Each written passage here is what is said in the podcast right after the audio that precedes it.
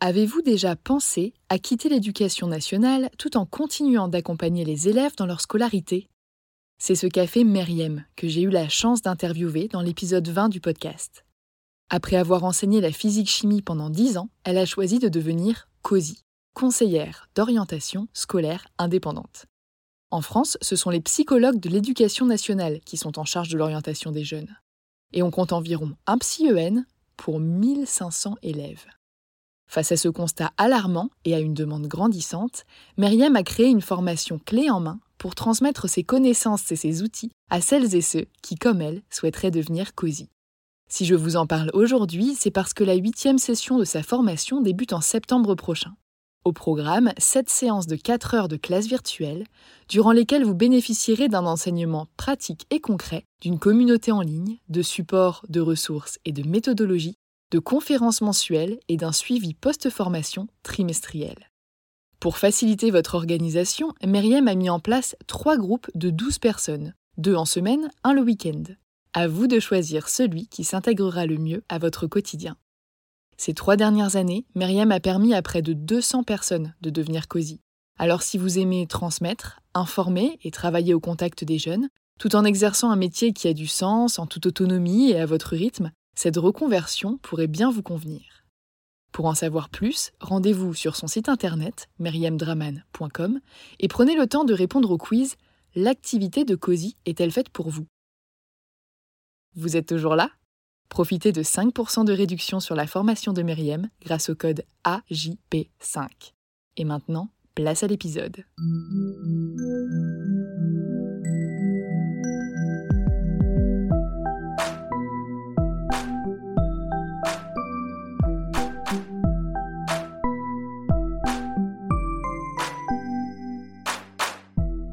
Bonjour et bienvenue sur Avant j'étais prof, le podcast des enseignantes et enseignants qui ont osé la reconversion.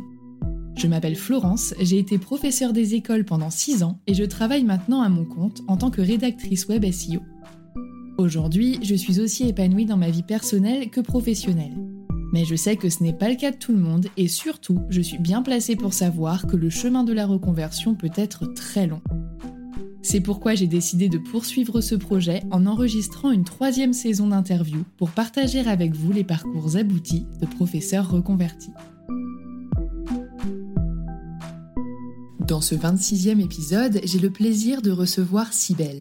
Elle a 34 ans et elle a été professeure des écoles pendant 6 ans avant de demander sa mise en disponibilité. Aujourd'hui, Cybelle exerce plusieurs activités, toutes liées à l'écriture. Elle a publié un livre intitulé Enfance perdue, elle s'est formée à la rédaction web pour s'assurer un revenu au quotidien. Elle développe une activité de biographe qui la passionne et elle anime aussi des ateliers d'écriture collectif en ligne. Dans cet épisode, on parle de sens au travail, de reconversion multiple, de fatigue, de thérapie par l'écrit et de la manière dont un travail plutôt alimentaire peut nous aider à développer des activités passion. Bonne écoute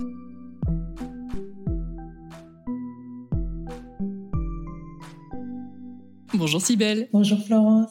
Je te souhaite la bienvenue sur le podcast. Pour la petite histoire, donc pour les auditeurs, c'est un réenregistrement puisque la première fois qu'on a fait cet épisode euh, au mois de juin dernier, donc toi, Sibelle, tu étais dans les cartons pour partir euh, vivre en Grèce. Moi, j'étais dans mes cartons pour partir vivre en Équateur. Et euh, bah, il y a beaucoup de choses qui ont changé depuis. Donc voilà, c'est plus approprié de faire un épisode un peu mis à jour, on va dire. Donc pour commencer, si tu le souhaites, tu peux te présenter. Alors, donc je m'appelle Sibelle. j'ai, je vais avoir 34 ans dans deux semaines. Euh, j'ai deux enfants, un garçon de 5 ans et demi et une fille de bientôt 3 ans. Et donc, je vis euh, actuellement en Grèce, à Athènes, euh, donc depuis 3 mois et pour 3 ans. Donc, voilà, c'est une expatriation de 3 ans. Et donc, je suis en disponibilité de l'éducation nationale pour suivi de conjoint cette année. L'année dernière, j'étais en disponibilité pour élever les enfants. Voilà, c'est une disponibilité de droit aussi. Et euh, j'ai été prof des écoles euh, à Paris pendant six ans. Et qu'est-ce qui t'avait mené justement à être euh, enseignante au départ? Alors l'enseignement, c'était déjà une reconversion. Pour repartir un peu au départ, donc j'étais, j'ai jamais voulu être prof, j'ai jamais voulu être maîtresse d'école. Voilà, c'était pas trop dans mes projets. j'ai fait une, un bac L, Hippocagne, Cagne, licence de communication. J'ai fait un master 1 de philo et un master 2 de conseil éditorial. Et donc, j'ai travaillé avant d'être prof dans la communication et dans des agences ou dans des. Voilà, chez l'annonceur, j'ai fait attaché de presse, community management, chef de projet, voilà, pendant 2-3 ans à Paris. Et puis, suite à un licenciement économique dans ma dernière entreprise, pour la petite histoire, c'était une entreprise d'édition de, DVD, de films, donc, et, et on devait lancer une plateforme VOD euh, l'année où Netflix est arrivé euh, en France. Donc, euh, forcément, on a été licenciés. et, mais voilà, du coup, ça m'a permis de toucher le chômage pendant, pendant un an et de préparer donc, le concours de professeur des écoles à Paris, dans l'Académie de Paris. Et, et de le préparer tranquillement parce que j'avais le chômage. Je l'ai fait avec le CNED, voilà, en candidat libre. Donc, et je l'ai eu du premier coup plutôt facilement. Et, et en fait, c'était vraiment euh, dans l'idée de, changer de métier, de, faire un métier qui ait plus de sens. Voilà, je me sens utile au collectif, euh, je me sens euh, voilà que je sache pourquoi je me lève le matin et que voilà, je vais avoir un vrai rôle dans la société. Le service public, ça me tenait à cœur aussi. Donc voilà, c'était une reconversion, pas forcément passion, mais plus pour avoir du sens, trouver du sens. Et est-ce que justement, tu as trouvé le sens que tu y cherchais? Oui, et, euh, et, en même temps, j'avais complètement une image idéalisée, euh, je pense, du métier, parce que euh, j'avais le souvenir de mon, mon enfance à moi, dans ma petite école voilà, de, de village, dans les années 90, qui ressemble plus du tout à, à, à ça aujourd'hui, surtout, et notamment à Paris. Donc, donc j'avais ouais, j'avais idéalisé, et je pense que je me suis un peu pris un mur donc après, je pense que j'ai trouvé le sens, c'est-à-dire que j'étais utile aux enfants, je, les enfants, enfin, la maîtresse, c'est tout pour eux. Donc, euh, donc ça, ce sens-là, je, l'ai trouvé, mais euh, voilà, je m'attendais pas à, être si si en difficulté en fait dès le début, parce que parce que pas d'accompagnement. Euh, j'ai préparé le concours donc avec le CNED, donc toute seule. J'ai pas eu de stage dans des écoles ou de en fait, j'étais, j'ai jamais euh, mis les pieds dans une école avant d'être prof. Donc, euh, donc ça pose un peu problème quand on se retrouve euh, face à une classe de moyens grands, à 25 et 25, 26 élèves, je sais plus, et que voilà aussi, mais qu'est-ce qui, Contrairement à toi, moi j'ai toujours voulu être professeur des écoles, mais parce que justement comme toi, j'adorais moi, enfin j'avais l'image de mon école quand j'étais petite, et moi je vivais plutôt à la campagne, et dans mes classes on était 7 ou 8. Donc, quand je suis arrivée en REP de la région rennaise et qu'on était plutôt 30, je me suis dit, ouh là là, c'est pas du tout ce qu'on m'avait vendu. ouais, voilà, donc, bon, on a, on a l'image un peu idéalisé aussi, qui est, qui est, vendu un peu sur le site euh, de l'éducation nationale, sur le site du CNED, etc. Et, euh, et puis du ministère, quoi. Et puis euh, après la, réalité, donc, donc oui, j'ai trouvé, je trouvais ça très dur en fait, à, enfin l'écart entre les deux. Et, et après, mais, mais c'est, je continue quand même de penser que c'est un, un, métier, un des plus beaux métiers, enfin que voilà, si après, j'aime pas trop parler de vocation ou de parce que il ne s'agit pas juste de ça. Euh, même si on a la vocation, on a forcément des difficultés dans le, contexte actuel. Euh, il enfin, voilà, ça suffit plus. Quoi. Je suis d'accord avec toi sur le fait que même moi, en étant partie, je continue de penser que sur le fond, c'est un très beau métier.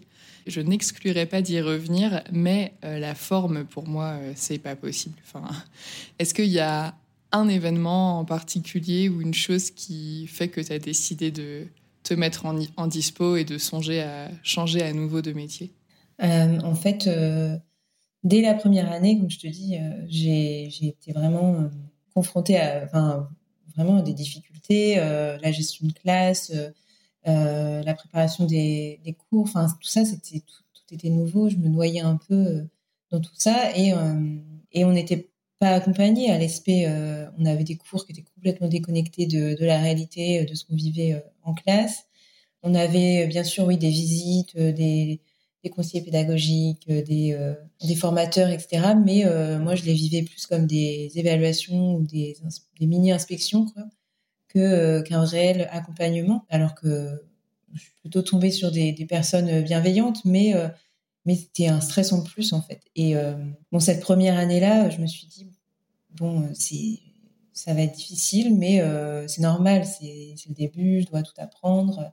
Ça va venir avec le temps. Moi, j'entendais beaucoup, oh, c'est normal, le début, les premières années, il faut, tu verras, au bout de 10 ans.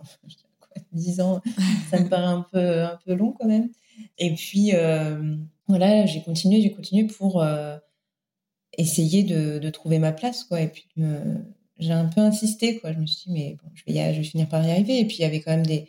Je voyais qu'il y avait des, des, bons moments, des réussites, euh, des bonnes relations avec les parents aussi. Donc, euh, les élèves m'aimaient bien globalement, mais euh, c'était tout le, tout le fonctionnement à côté en fait. Et notamment quand je suis revenue de mon premier congé mat, donc j'étais, c'était ma troisième année, je reviens en septembre et mon fils avait quatre mois. Donc j'avais un 80% pour m'occuper de lui le lundi. Et les autres jours de la semaine, on m'avait mis sur euh, quatre écoles différentes. Donc euh, voilà, des cartons, des euh, j'étais ZIL, j'étais je ne sais même plus quoi, TRS, enfin, comment ça s'appelle.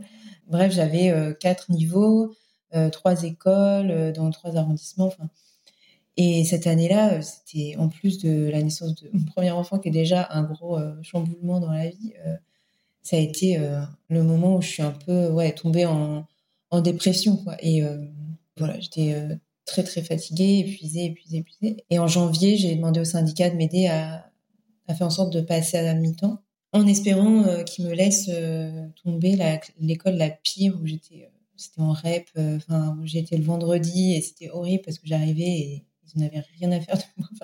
c'était des CE2, je me rappelle, et le vendredi, bah voilà, c'est la la remplaçante, on s'en fout. Euh, et il faisait euh, rien, rien, enfin, que le bazar toute la journée.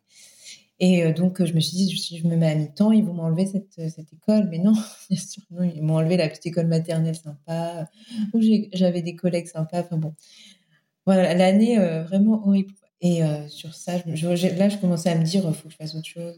vraiment, ce manque de considération pour les problèmes, les problématiques personnelles, parce que quand même, voilà, prendre en compte quelqu'un qui revient de congé mat, c'est quand même pas. Ah bah, des fois, je vois des affectations. Enfin, moi, j'ai eu des copines euh, qui attendaient des enfants, donc euh, enceintes, quoi, et euh, des affectations à une heure, une heure et demie de route, alors que bon, c'est pas forcément ce qui est le plus recommandé, tu vois. Donc, il y a pas, effectivement, il y a peu de considération, à moins que tu rentres dans la case d'un formulaire de quelque chose qui est prévu à cet effet. Mais sinon, c'est mort. ouais, non, voilà. Il y a c'est seulement le syndicat qui a réussi à, m'aider parce que vraiment, ils ont, à chaque fois en commission, ils parlaient de mon cas et ils ont réussi à me faire passer à, mi-temps. Donc, euh, bon, ça m'a quand même permis d'avoir euh, deux jours euh, et demi de, de, pause, en fait. Et, là, pour le coup, j'ai fini l'année plutôt correctement.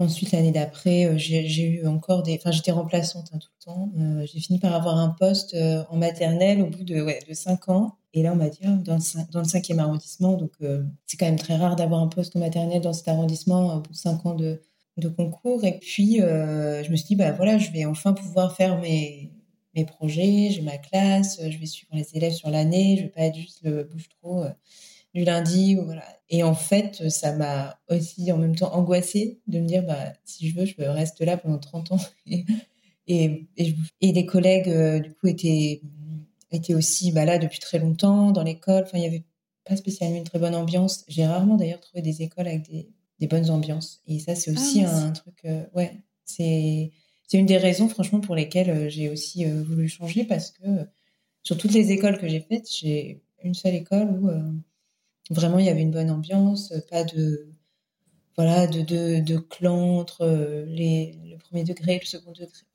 le, tu vois, le, Ah oui, euh, maternelle, élémentaire. Maternelle, élémentaire, ou CP, CE1, CE2. Enfin, Ouais, ouais, ouais. Donc, ah oui, entre les cycles. Les cycles, ouais. Ah, tu vois, j'ai oublié déjà tout le, tous les termes. ah, mais quelle mauvaise fonctionnaire tu fais. Oh là là. on oublie vite. Hein. Non, mais déjà, là, me, me replonger dans, tu vois, tous les, les détails et tout, ça me paraît loin. Alors que sur le moment, j'étais au fond du trou. vraiment, j'en rigole aujourd'hui, mais mais c'était vraiment pas, pas facile et, euh, j'avais des, classes difficiles. Enfin, comme tout le monde, hein, comme tous les profs, mais en fait, à force de, dire bah c'est pas grave, c'est normal, c'est euh, ça va passer, euh, bah en fait tu t'encaisses, t'encaisses et puis à un moment tu peux plus quoi. Donc la dernière année, je suis revenue, donc j'ai eu ma, fille, donc une deuxième enfant, et puis je suis revenue de congé mat, j'avais pris un congé parental derrière qui est tombé pendant le Covid, donc ça s'est bien goupillé finalement, et, je suis revenue, elle avait huit mois, donc, mais je savais que c'était la dernière année que je voulais faire. C'était sûr qu'il fallait que ce soit la dernière. Parce que avec deux enfants, je me suis dit, c'est pas possible, je vais pas pouvoir euh, bien m'occuper d'eux et en étant si fatiguée. Donc, euh, parce que j'avais, euh, on n'habitait pas tout près des, des écoles, on avait déménagé.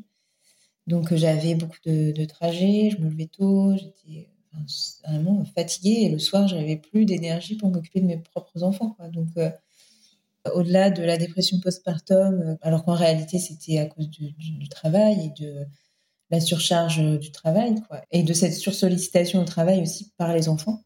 Ça, en fait, je me ah, suis rendu compte que c'est. Ah, bah, c'est tout le euh, temps.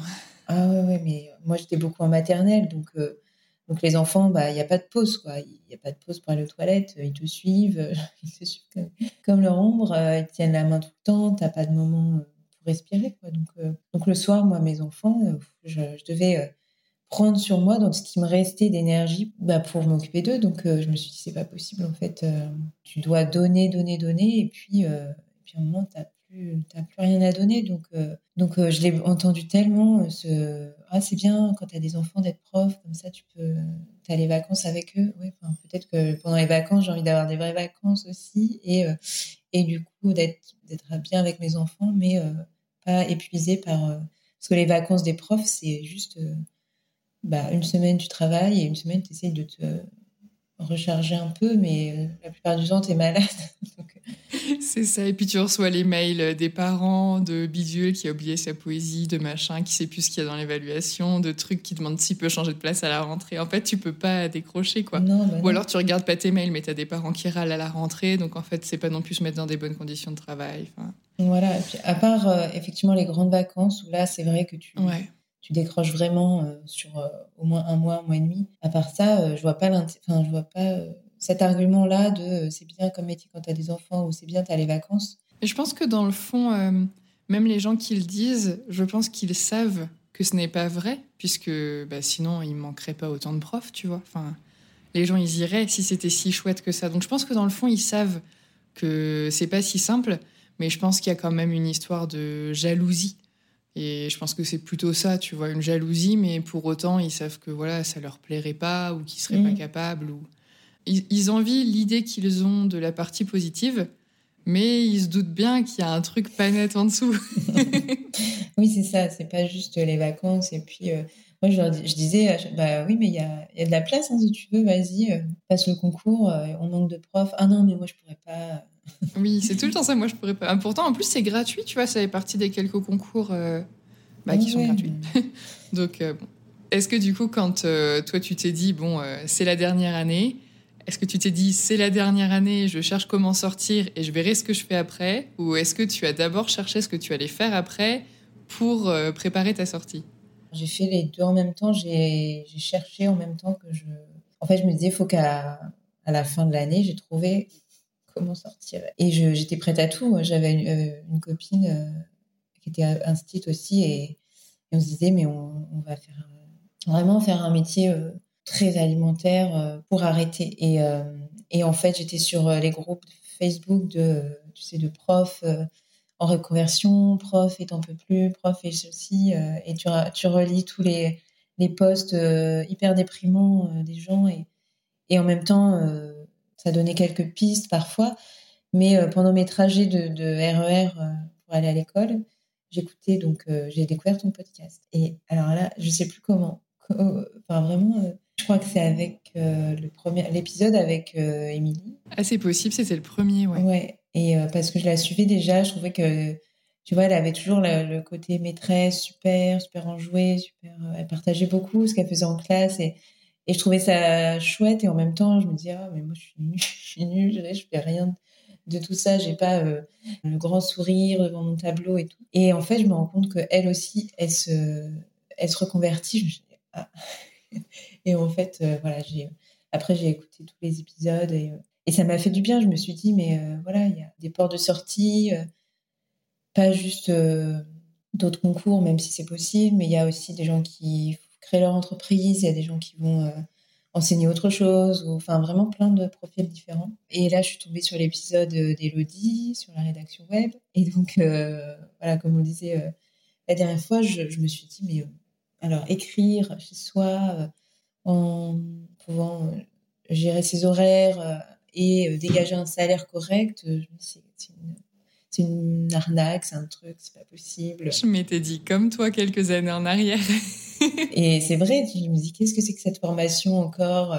Et bon, quand même, je regarde, je me renseigne. Et puis bon, Elodie, euh, qui était euh, prof aussi, euh, qui qui parle de, de, son activité, je me dis ça peut pas être un faux un faux truc. Donc donc je, je, lui ai écrit. On a échangé un petit peu et puis je me rappelle que le soir, je suis rentrée, je me suis dit bah je voilà, je vais regarder le site de la formation un peu plus euh, concrètement, euh, ce qu'il propose, combien ça coûte, et, euh, je vais m'inscrire demain, quoi. sais plus. Mais voilà, j'ai fait la formation, du coup, rédaction web de Lucie Anglais en avril. Et je l'ai fini en juin. J'ai fait la formation vraiment accélérée, sans accompagnement, enfin, le minimum d'accompagnement pour aller vraiment à l'essentiel au plus vite et pouvoir créer mon entreprise sachant que j'avais déjà créé mon entreprise en fait en, un an avant, avant ma, la naissance de ma, de ma fille.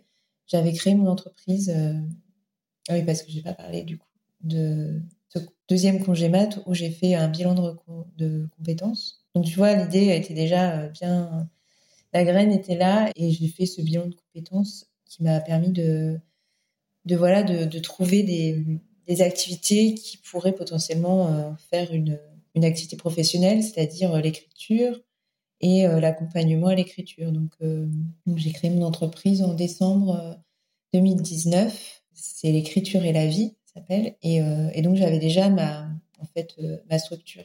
Donc, pour ensuite facturer à des entreprises pour la rédaction web. Donc, ça, c'était déjà la partie administrative qui était, qui était faite. C'est ça, parce qu'en fait, donc toi, en fait, c'est génial parce que tu as un gros centre d'intérêt qui est l'écriture, et donc tu as réussi à développer quatre activités autour de ça, puisque donc tu vas pouvoir euh, chacune en parler, mais donc tu as écrit un livre, donc quand même on est dans le thème. Tu as la formation en rédaction web, donc même si c'est plutôt numérique, on est toujours dans le thème.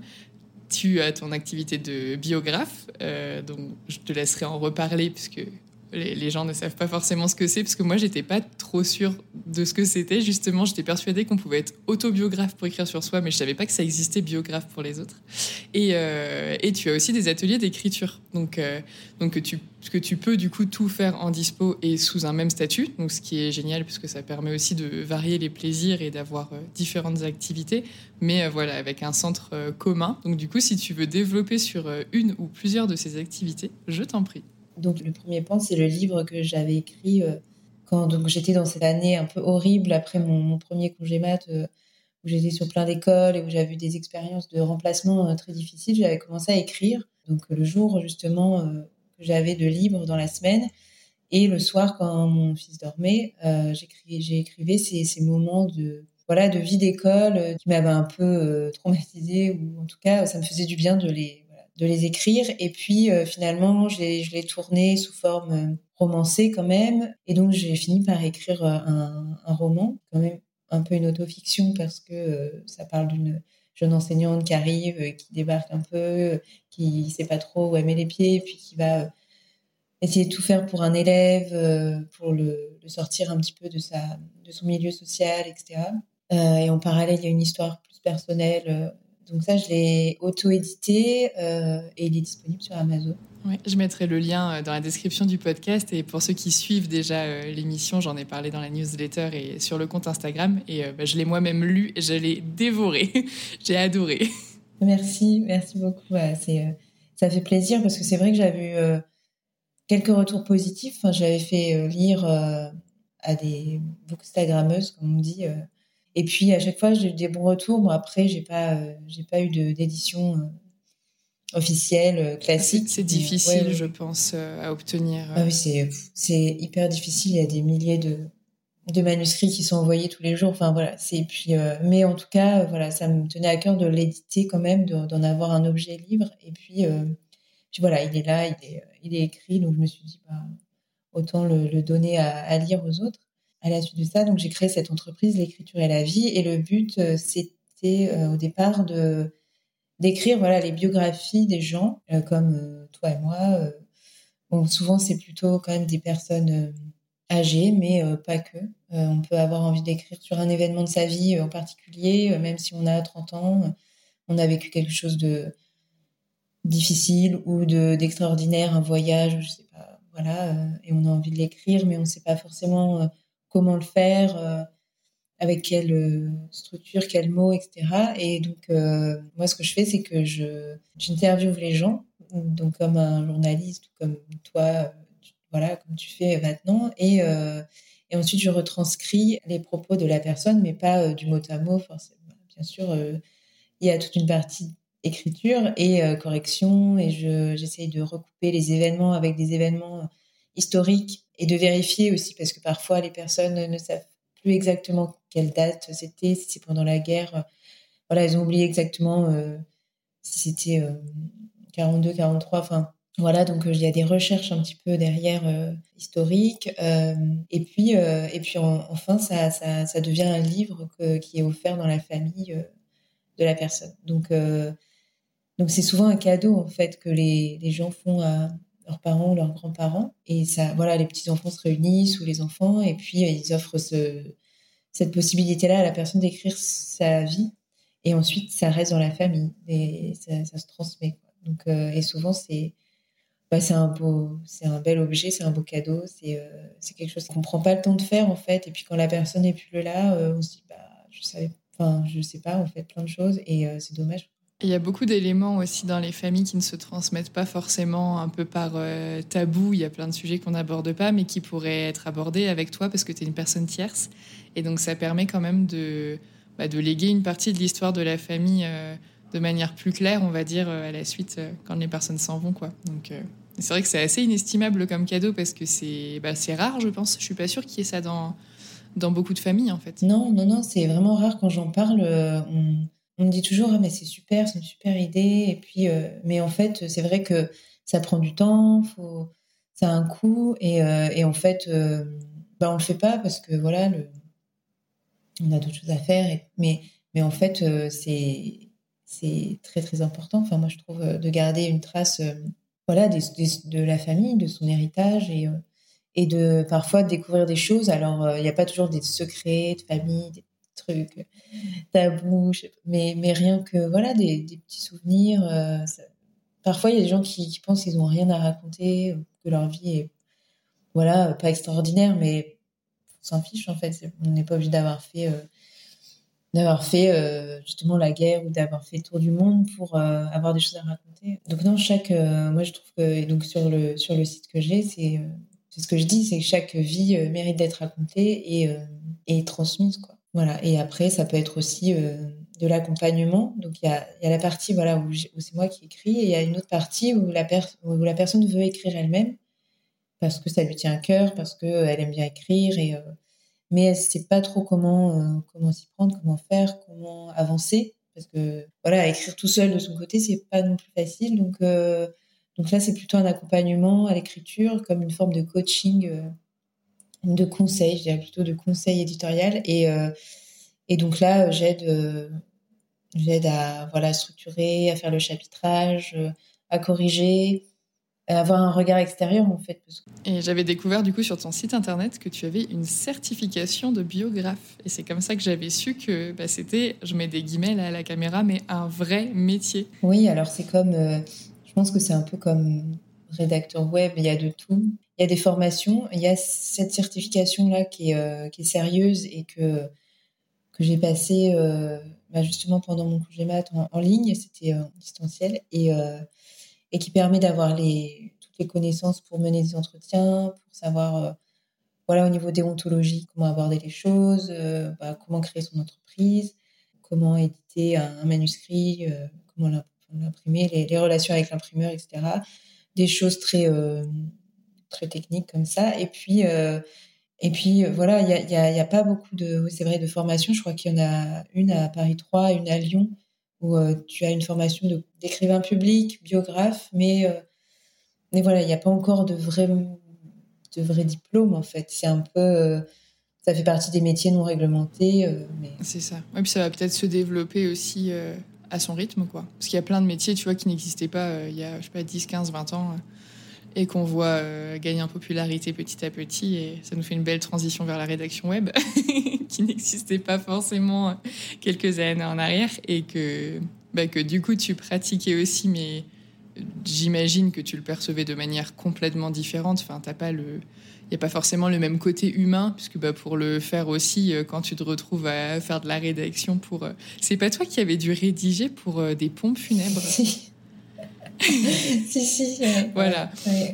moi, j'avais fait un plombier, donc euh, voilà, les premiers contrats, tu vois, il n'y a pas forcément ce côté euh, histoire, euh, relations humaines et personnelles comme tu peux retrouver dans la biographie. Donc, mais, mais voilà, ça te fait quand même une, ça te fait une troisième activité. En fait, c'est ce qui est intéressant dans ton parcours. Je te coupe un petit peu, mais c'est de montrer que hum, tu n'es pas obligé de quitter le métier d'enseignant en, en ayant trouvé le métier et en n'ayant qu'un seul métier parce que j'avais interviewé la première saison euh, Diana qui avait donc son métier passion qui était calligraphe et qui ne voulait pas justement que tout repose là-dessus et qui ne voulait pas avoir la pression financière liée à ça pour pas accepter ben, tout et n'importe quoi et que ça reste une passion et donc elle avait un job étudiant à côté.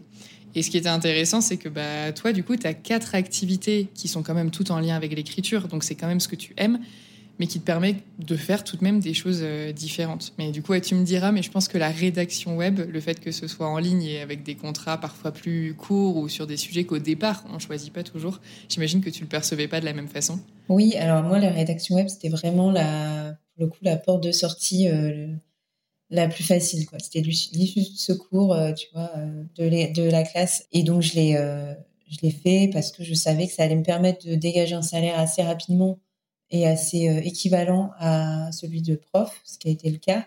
Euh, parce que du coup, je te dis, j'ai fait la formation en avril et en juin, j'ai fait, euh, des, j'ai fait des premiers articles bénévoles. En juillet, j'ai commencé à avoir un contrat, puis deux. Et puis en fait, j'ai commencé vraiment à, voilà, à dégager un salaire de 1002, 3, 4, puis 5, 6, quoi. Mais au, au, bout de très peu de temps, en fait. Donc c'était la façon de faire chose le plus rapidement possible. Mais euh, effectivement, c'est pas ma, pas ma passion.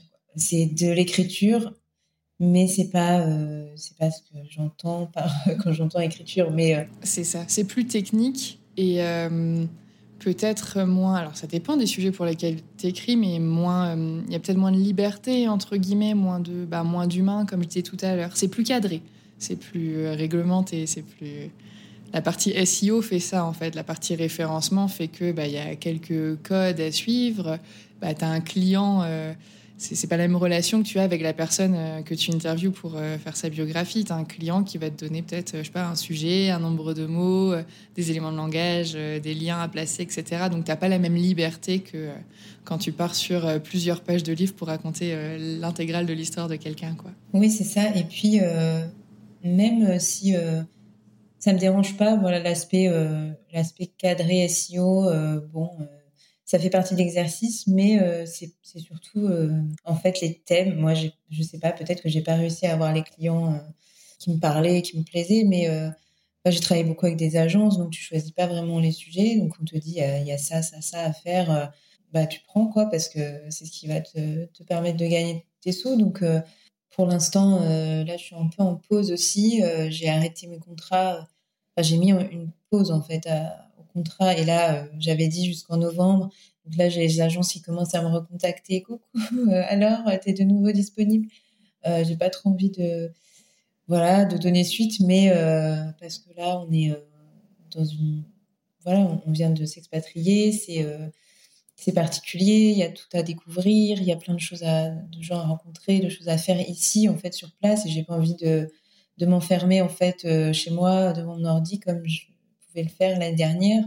Là, je me dis, ce serait trop dommage de, passer à côté de ces, trois années, euh, même si, euh, voilà, je continue là pour le coup. la quatrième partie de mon activité, c'est les ateliers d'écriture, et ça, c'est pour le coup celle que je continue le plus à, exercer et à faire, et, ça me ça me plaît beaucoup, ça me motive. C'est des, moments en fait de, ça dure une heure et demie, deux heures euh, d'écriture collective où euh, on a l'impression vraiment d'être dans une bulle de, temps, du temps et tout s'arrête et, euh, Et on est bien quand on discute, on écrit on, sur des, thèmes, et puis après, bah, voilà, on, reprend notre, notre vie, mais, mais en attendant, on a eu cette petite parenthèse et, c'est toujours trop bien. parce que... Moi, les, les, thèmes, je les reçois par email parce que du coup, je suis inscrite à ta newsletter. Mais est-ce qu'ils sont aussi sur ton site internet ou pas? Est-ce que les gens peuvent les consulter ou est-ce qu'il faut te les demander? Voilà, sur mon site, sur ma page Instagram et puis ensuite par mail, effectivement, avec on peut être dans la mailing list pour recevoir le, planning et toutes les informations. Et euh, donc voilà, c'est des thèmes. Euh, bah, ça se recoupe un peu avec les biographies, c'est-à-dire que c'est des thèmes un peu de pour écrire sur soi. C'est des, thèmes de personnels souvent, mais euh, mais voilà, ça fait ressurgir des, des, choses. Alors c'est pas de l'écriture thérapeutique parce que je suis pas thérapeute, mais mais il y a un petit côté thérapeutique. Enfin, je sais pas. En tout cas, ça, ça fait du bien, quoi. De... Si, bah, des retours que je vois, euh, parce que je vois les gens des fois qui te repartagent sur Instagram, et je vois que les retours sont vraiment très positifs, et je pense qu'effectivement, ça fait du bien. D'autant que voilà, je vois dans l'optique dans laquelle tu l'as fait, il y a effectivement pas du tout de jugement. Donc j'imagine que les groupes que tu crées sont à cette image-là aussi. Oui, voilà, c'est des, des, personnes, euh, souvent bon, plutôt des femmes, qui ont des enfants ou pas. Euh, ce matin, j'en ai fait un, il y avait une, la fille d'une d'une dame que j'ai rencontrée ici, donc a 15 ans. Et euh, il y avait aussi une autre dame que j'ai rencontrée ici qui a, je sais pas, euh, peut-être la soixantaine, mais c'était voilà, c'était hyper euh, hyper diversifié et je trouvais ça super parce que le thème c'était nos maisons. Tu vois, ça peut, être, ça peut paraître un thème un peu banal, mais en fait, ça, voilà, tu, peux dire plein de choses et ça fait ressortir plein de souvenirs et, et c'était, c'était vraiment, vraiment intense. Et, il y a des thèmes un peu plus personnels, il y a l'enfance, l'adolescence. Mais en tout cas, cette activité-là, euh, je la continue et je la poursuis même euh, chez moi, ici, à Vienne. Euh, les filles que j'ai rencontrées ici viennent chez moi et c'est vachement bien parce que du coup, normalement, je le faisais que en visio et puis je trouve que ça donne une autre dimension. Donc venez en Grèce. Ah bah oui, Attention, tu vas avoir des demandes de, de billets d'avion là. ah par contre, ça fait un peu cher l'atelier d'écriture. ouais, c'est pas compris dans le prix? C'est ça que tu es en train de nous dire Et euh, pour revenir sur euh, trois points de comparaison que je prends souvent avec le, métier d'enseignant, euh, même si toi, il y a plusieurs années qui sont passées et que là, es, voilà, tu es fraîchement expatrié, donc c'est un petit peu différent, mais est-ce que globalement, tu as eu l'impression de retrouver cette surcharge de travail que tu avais en tant que prof dans tes différentes activités Non.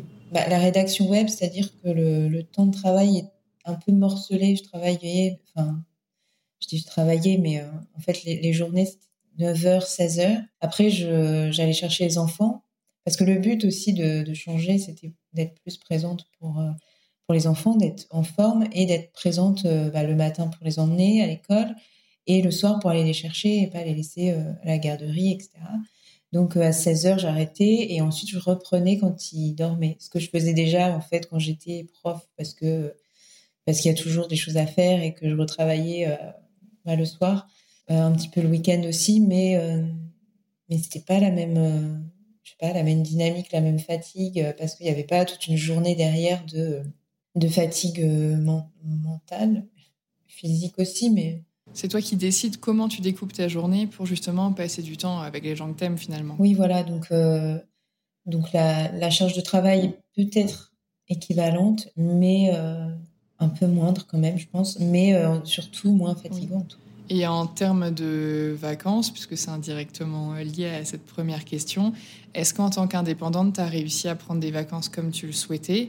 Est-ce que tu en prenais autant qu'en étant enseignante parce que peut-être les vacances scolaires vis-à-vis des enfants? Est-ce que tu en avais autant besoin que quand tu étais enseignante? Euh, Alors les vacances, bah, quand tu es indépendant, malheureusement, c'est un peu compliqué, je trouve, moi, d'en prendre parce que tu as toujours l'impression de tu gagnes pas d'argent. Donc, tu vas, si tu travailles pas, tu gagnes rien. Et, euh, et donc, euh, tu culpabilises, tu dis, mais je. Puis de toute façon, moi, je me, j'avais toujours tendance à, accepter euh, peut-être trop de choses, mais je disais oui, oui, oui à tout parce que je me disais sinon, je vais, je vais manquer, je, vais, je vais avoir moins, etc. Donc, donc finalement, les vacances, j'en prenais une semaine sur les deux pour les vacances scolaires pour être avec les enfants, mais je travaillais quand même le soir. Je travaillais, euh, si je regardais la télé, par exemple, je travaillais pendant la sieste. Dès que j'avais un petit moment, en fait, c'était pas euh, détente, quoi. C'était, euh, je vais finir mon article. Et pendant les grandes vacances d'été, c'est je travaille dans la voiture. voilà, je, travaille dès que je peux, quoi. Mais, mais là, du coup, bon, depuis qu'on est parti, comme j'ai mis un peu un frein, je suis plus en, voilà, je suis plus en mode vacances détente. Mais mais ça va pas durer, ça peut pas durer éternellement. Non. Est-ce que le niveau de vie en Grèce est inférieur au coût de la vie euh, de France? Alors non, j'étais assez surprise euh, parce que non, la, vie est assez, euh, assez chère. Bon là, on est dans un quartier, on n'est pas dans Athènes centre, mais un peu au nord. Et oui, en fait, le coût de la vie est à peu près le même en fait que celui qu'on avait en région parisienne. Après, on va déménager l'année prochaine pour être plus près de, du lycée français pour les enfants. Donc je pense que ce sera un quartier un peu moins, moins cher. Mais, euh, mais non, là, on va pas. Non, on fait pas. On fait pas x2. je pose la question parce que là, moi, je me rends compte. Euh, donc là, je suis en Équateur depuis euh, quelques semaines et on se rendait compte que quand tu consommes local, que tu vas au marché, que tu prends les petits plats sur les bords de route, etc., pour euh, l'équivalent d'un dollar cinquante, tu as euh, ton entrée, ton plat et ta boisson. Donc en ce moment, c'est quasiment un dollar, un euro. Par contre, dès que tu veux acheter un produit qui ne vient pas d'ici, on est allé hier euh, faire nos courses, un kilo de pâtes Barilla, ça coûte quasiment 6 dollars. Et c'est super cher. Par contre, à côté de ça, tu peux acheter un kilo de bœuf et ça va peut-être te coûter 1 euh, euro et quelques ou 2 euros et quelques, tu vois. Enfin, c'est pas du tout les mêmes euh, gammes de prix qu'en France. Donc parfois, on a l'impression que la vie n'est pas chère du tout. Donc je me dis, bon, ça va, je vais pas prendre beaucoup de contrats pendant que je suis ici, il me faut juste que je sois à niveau par rapport à ce que je dépense. Et parfois, j'ai vraiment envie de manger des pâtes et de la crème fraîche, et euh, vraiment, ça coûte cher, tu vois. du coup, je me dis, ah, peut-être travailler un peu le mois prochain, on va louer un appart et on va s'arrêter de travailler. Donc c'est assez euh, voilà, il y a vraiment les deux les deux côtés quoi. Ça dépend euh, nous si on consomme euh, local ou pas. Je me posais la question parce que justement pour parler un petit peu salaire, il y a aussi cette question-là, déjà de manière générale, quand tu te reconvertis, il n'y a pas juste l'histoire de récupérer le même salaire qu'on avait. Parce que si par exemple tu lâchais 300 ou 400 euros dans l'essence, comme c'était mon cas, parce que je t'ai muté loin, bah ça tu l'utilises plus si après tu bosses depuis chez toi, tu vois. Donc même si tu gagnes 300 euros de moins, tu as le même niveau de vie. Euh, et du coup, je te posais la question par rapport justement au coût de la vie là où tu vivais, parce qu'il y a aussi euh, ce côté-là qui peut être à prendre en compte. Si jamais le niveau de vie avait été bien inférieur, bah, il n'y a pas forcément besoin de bosser euh, beaucoup pour gagner autant qu'en France si tu n'as pas besoin de gagner autant qu'en France. Non, non, là, là, le coût est, élevé parce que bah, il y a de l'inflation, pareil, comme en France, et à cause de la guerre en Ukraine qui est aussi une certaine la raison et pas la raison, mais en tout cas, il y a, y a, de l'inflation et en Grèce beaucoup plus qu'en France. Et par exemple, le, chauffage, nous, on est en appartement, donc euh, c'est compris, mais euh, les, les, copines expats que j'ai qui euh, ont loué des maisons, elles se chauffent, c'est une, une, blinde. Enfin, ça va être très très compliqué cet hiver. Elles me disent, mais il va falloir remplir avec de fioul, là, ça va faire mal. Quoi. Et, et donc, donc oui, il y a des, des coûts comme ça. non, mais même en, en achetant alors, oui, c'est un peu moins cher, mais. Euh, il n'y a pas une grosse différence. Euh. Nous, ici, c'est très, très flagrant. Tout ce qui est importé coûte euh, très cher parce qu'il y a beaucoup de taxes, etc. Mais ce n'est pas le cas dans tous les pays. Donc, Parce que là, justement, tu n'as plus forcément en ce moment ton activité de rédactrice web, comme tu viens de t'installer, mais de manière générale, ou même, tu vois, si on repasse trois mois en arrière, puisque tu vas forcément revenir à une situation plus stable, Comment est-ce que ça s'organisait financièrement entre ces quatre activités-là?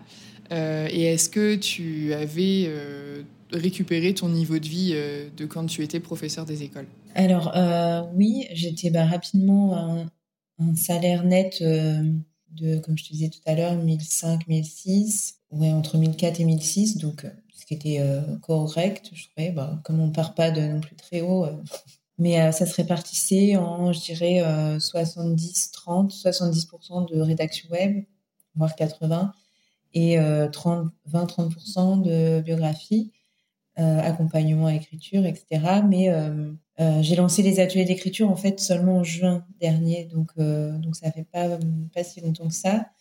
mais ça, c'est vrai que c'est vraiment une petite.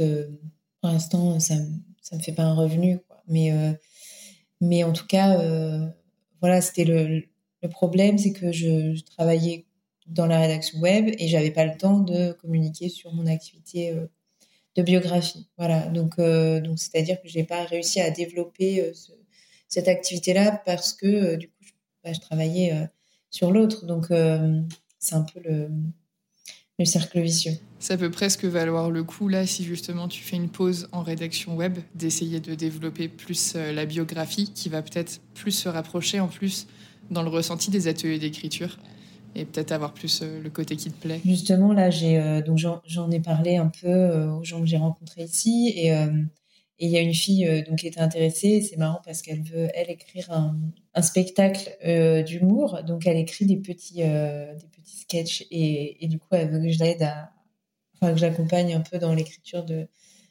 de voilà que je la motive qu'on relise ensemble etc donc c'est euh, encore une nouveauté tu vois que j'ai jamais euh, jamais faite mais c'est euh, c'est assez stimulant quoi. et, et c'est rigolo parce que du coup ça, ça mêle un peu le bah, le théâtre que du coup faudra qu'elle trouve quelqu'un d'autre pour pour l'aider sur cette partie là mais et euh, l'écriture. Donc, euh, donc ouais, c'est euh, non, ça commence, à, ça prend bien. Je me dis que ça fait que trois mois qu'on est là, et puis il y a déjà des gens qui, voilà, qui sont, qui sont intéressés, que ça, qui reviennent. Enfin, voilà, je, je trouve que c'est, ça, ça, peut. Ah bah, c'est bien parce que trois mois, mine de rien, c'est court quand tu arrives quelque part. Enfin, il faut que tu t'installes, que tu prennes possession des lieux, que tu découvres ton environnement. Il y a toi, ta nouvelle vie, ton conjoint, sa nouvelle vie, les enfants, leur nouvelle vie.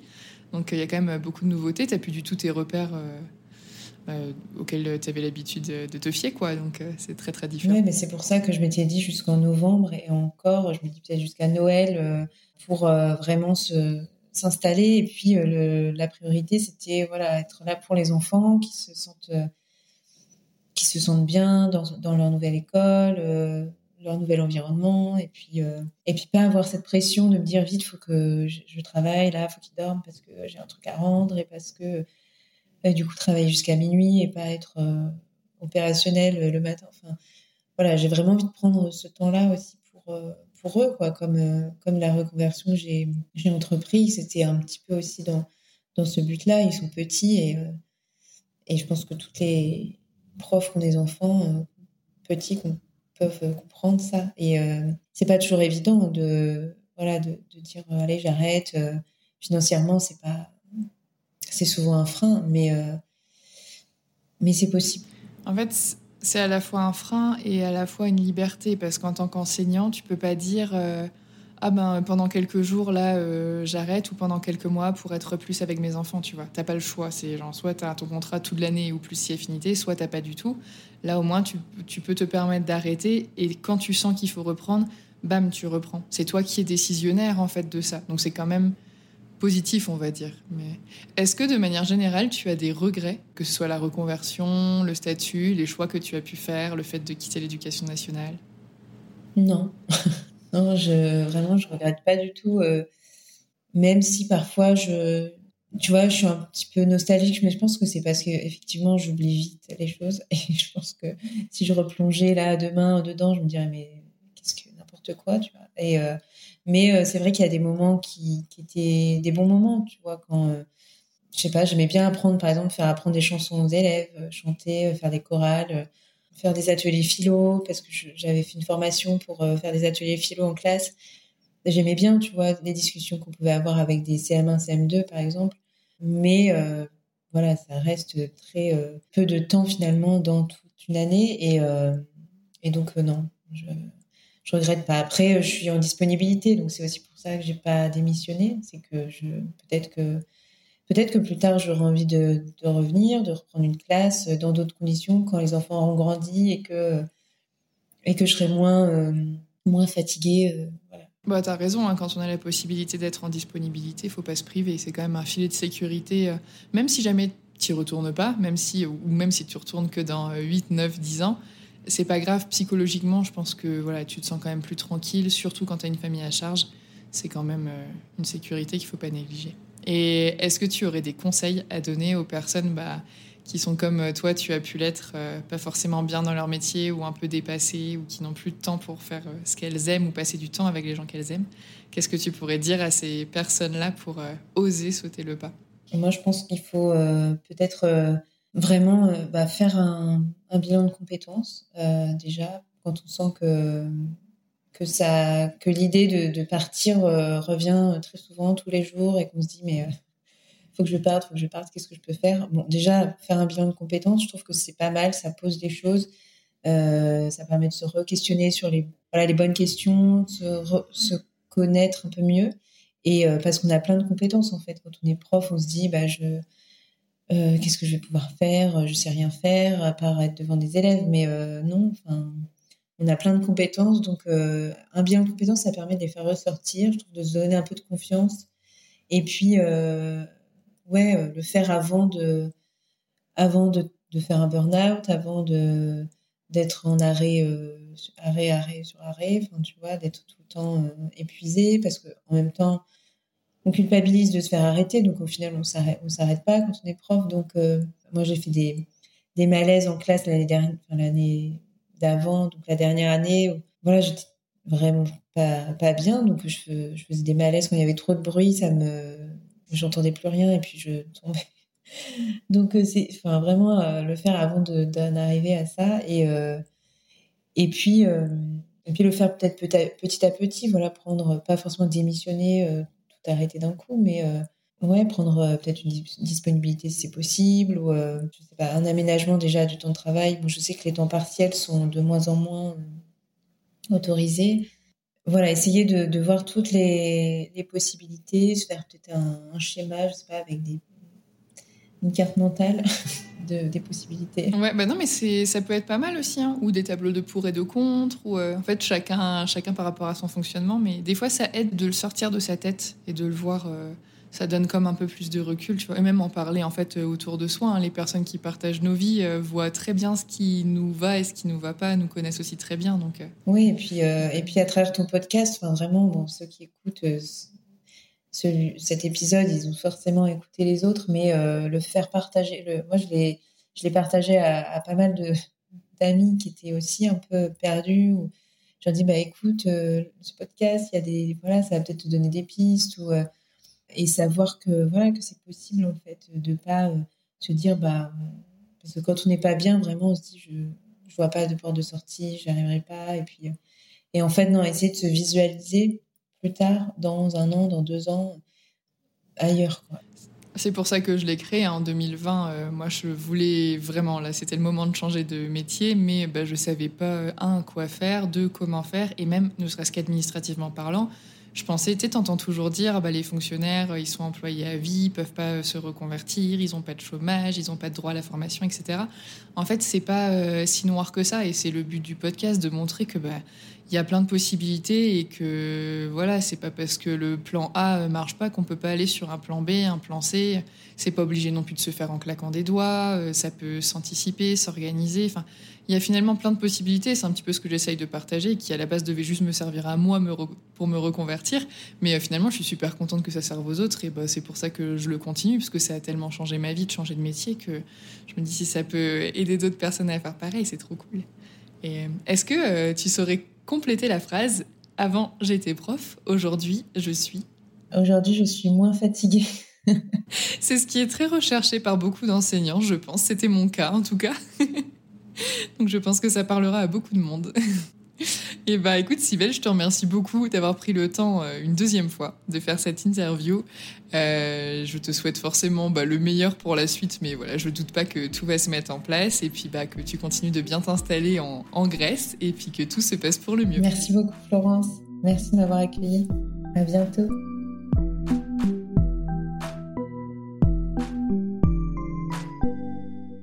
Merci d'avoir écouté cet épisode jusqu'au bout. S'il vous a plu, abonnez-vous pour ne pas rater les prochains épisodes. Pour que le podcast gagne en visibilité, vous pouvez le noter et le commenter sur votre application d'écoute favorite. Je vous invite également à le partager avec vos proches, vos collègues et sur vos réseaux sociaux. Pour soutenir le podcast financièrement, je vous donne rendez-vous sur Tipeee, une plateforme de financement participatif dont vous trouverez le lien dans la description de l'épisode. Les dons y sont possibles à partir d'un euro et ils me permettent de financer le matériel, l'hébergement et une petite partie du temps que je passe à créer ce podcast. Merci à toutes les personnes qui ont accepté de faire un don et qui ont facilité la diffusion de cette troisième saison. Grâce à vous, j'ai pu déléguer le montage et le mixage de l'épisode que vous venez d'entendre à Alice, qui est ingénieure du son. Retrouvez l'actualité du podcast sur Instagram et Facebook, at avant j'étais prof, ainsi que les liens vers les sujets abordés dans la description de l'épisode. À bientôt!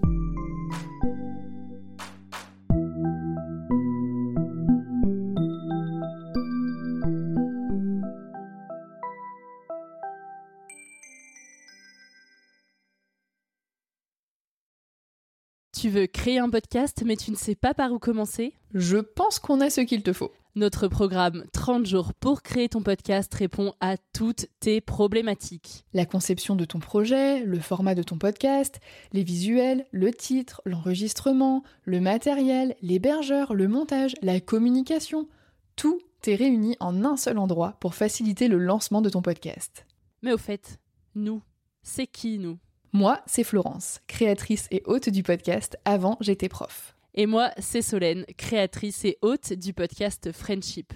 À nous deux, on a publié plus de 140 épisodes et réuni 120 invités à nos micros. Notre aventure podcastique a connu de nombreux rebondissements. L'euphorie du lancement, la solitude, les doutes, la persévérance, la passion et enfin les audiences qui décollent. Au fil des années, nous avons affiné notre expertise. Et aujourd'hui, nous te dévoilons toutes nos techniques pour créer ton podcast en toute sérénité. Alors, n'attends plus pour faire entendre ta voix. Rejoins-nous dès maintenant sur formationpodcast.podia.com et le podcast n'aura plus aucun secret pour toi.